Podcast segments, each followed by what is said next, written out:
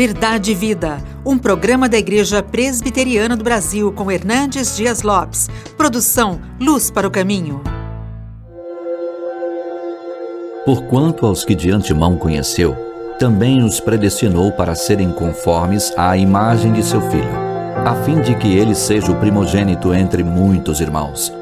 E aos que predestinou, a esse também chamou, e aos que chamou, a esse também justificou, e aos que justificou, a esses também glorificou. A salvação é uma obra soberana de Deus. Deus a planejou na eternidade, Deus a executa no tempo e Deus a consumará na segunda vinda de Cristo. A salvação não é resultado das nossas obras. A salvação é uma expressão da graça de Deus. Ele é quem operou a nossa salvação de A a Z, de Alfa a Ômega. A salvação, ela foi planejada por Deus antes mesmo da criação do mundo. A salvação é executada na história, porque Cristo se encarnou, veio ao mundo, morreu, ressuscitou, voltou aos céus, derramou o Espírito Santo. E a igreja marcha na força do Espírito Santo. E quando Jesus voltar, então nós seremos glorificados para estarmos para sempre com Ele. O texto lido apresenta-nos cinco verdades benditas que eu quero destacar acerca da soberania de Deus na salvação. A primeira delas está no verso 29, diz que Deus nos conheceu de antemão. Na verdade, Deus nos amou de antemão. Deus nos amou com amor eterno. O universo não existia ainda. O sol não brilhava ainda. As estrelas não cintilavam ainda. Não havia terra nem mar. O homem ainda não tinha sido criado. Quando Deus colocou o seu coração em nós e amou-nos com amor eterno, Ele nos conheceu de antemão. Não fomos nós quem escolhemos a Deus, foi Ele quem nos escolheu. Não fomos nós quem passamos a amar a Deus e então, como resultado disso, Ele nos amou. Não, Ele nos amou primeiro. Ele nos conheceu de antemão. A segunda verdade que destaca a soberania de Deus na salvação está no versículo 30. Aos que Deus predestinou. Deus nos escolheu. Deus nos escolheu antes da fundação do mundo. Deus nos escolheu em Cristo. Deus nos escolheu para a fé. Na verdade, nós não passamos a ser escolhidos de Deus porque cremos. Nós cremos, nós fomos escolhidos por Deus, por isso cremos. Está escrito lá em Atos 13, 48.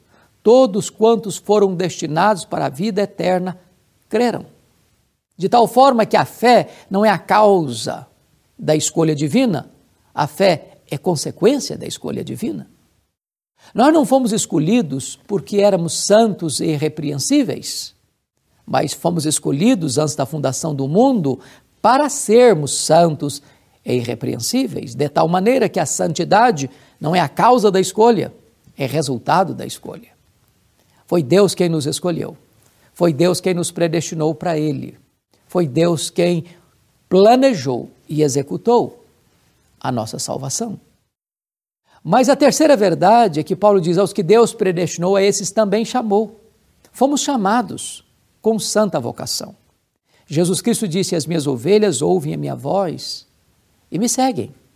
Eu lhes dou a vida eterna. E elas jamais perecerão. Ninguém as arrebatará das minhas mãos.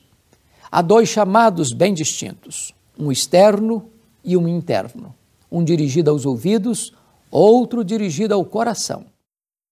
Jesus Cristo disse: Muitos são chamados, poucos escolhidos. Houve um momento em que Deus tirou a venda dos seus olhos, o tampão dos seus ouvidos, trocou o seu coração de pedra por um coração de carne.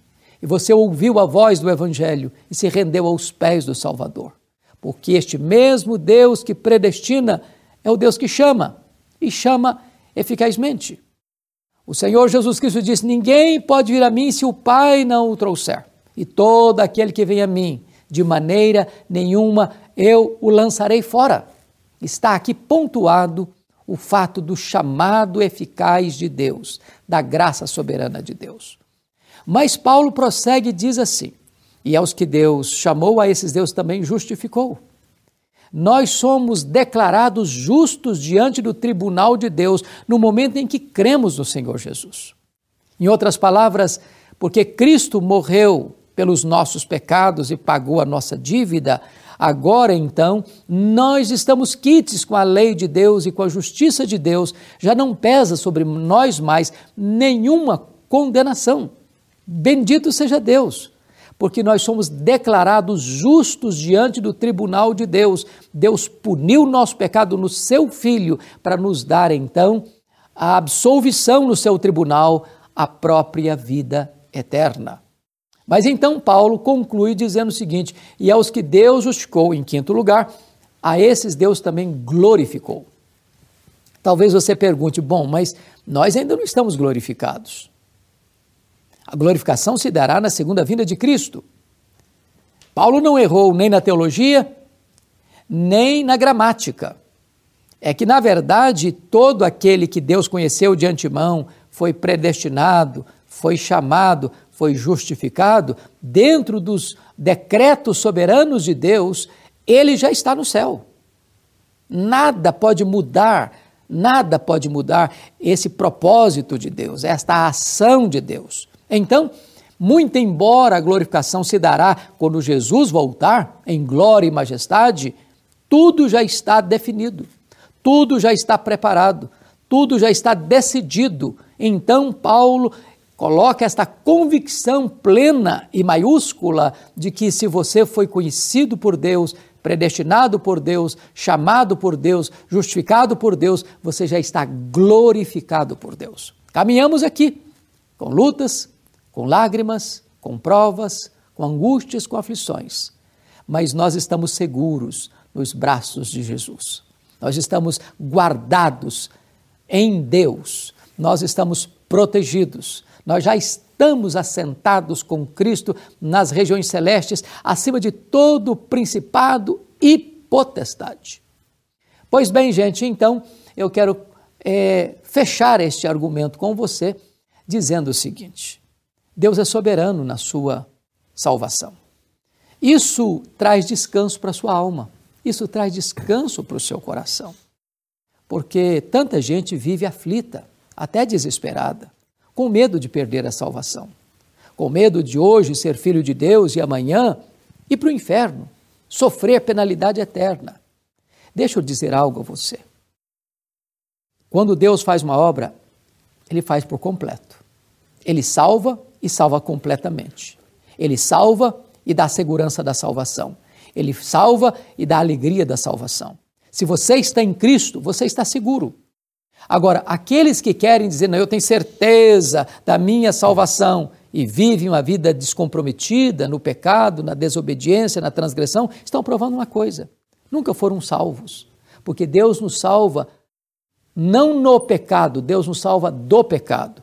Deus nos salva para sermos santos e irrepreensíveis. A evidência da salvação é a transformação da vida. Eu quero orar com você. Quero colocar sua vida nas mãos de Deus, para que você se deleite nesta grande salvação que Ele promoveu e realizou por você. Deus, eu te peço que tu apliques a tua palavra ao coração daqueles que nos assistem, para que eles olhem para Cristo, o Redentor, e recebam dele a vida eterna. Em nome de Jesus. Amém. Verdade e Vida, com Hernandes Dias Lopes, um programa da Igreja Presbiteriana do Brasil, produção de Luz para o Caminho. Luz para o Caminho, o Evangelho de Cristo através da mídia.